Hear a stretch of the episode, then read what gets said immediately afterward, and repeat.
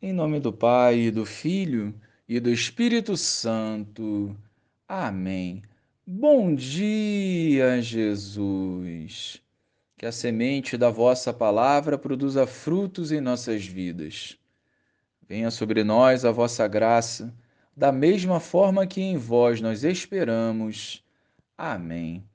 Naquele tempo, Jesus contou outra parábola à multidão o reino dos céus é como um homem que semeou boa semente no seu campo.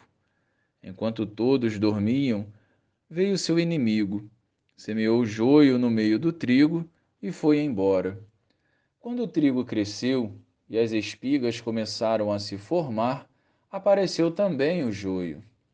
Os empregados foram procurar o dono e lhe disseram: Senhor, não semeaste boa semente no teu campo? De onde veio então o joio? O dono respondeu: Foi algum inimigo que fez isso. Os empregados lhe perguntaram: Queres que vamos arrancar o joio? O dono respondeu: Não. Pode acontecer que, arrancando o joio, arranqueis também o trigo. Deixai crescer um e outro até a colheita. E no tempo da colheita, direi aos que cortam o trigo: Arrancai primeiro o joio e o amarrai em feixes, para ser queimado. Recolhei, porém, o trigo no meu celeiro. Louvado seja o nosso Senhor Jesus Cristo, para sempre seja louvado. Deus só plantou coisas boas no mundo, e o diabo vem para plantar coisas ruins, visando sufocar aquilo que o Senhor plantou.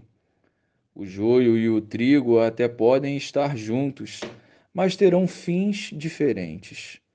A nós cabe discernir o que é joio e o que é trigo. Temos até o momento da colheita para escolher de que lado estamos, ou quais frutos estamos produzindo e semeando.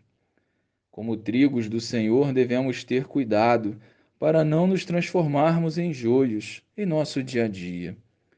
Deus tem grande paciência. Por isso temos o hoje para nos prepararmos para o céu. Se o nosso lado humano deseja logo cortar, Deus nos ensina a termos paciência para agirmos no momento certo. Diante de toda a ação do diabo, respondamos com santidade, vivendo a vontade de Deus e produzindo frutos que edifiquem o reino dos céus. Sejamos vigilantes e prudentes, refletindo a imagem do Senhor por onde andarmos. Glória ao Pai, ao Filho e ao Espírito Santo, como era no princípio, agora e sempre. Amém.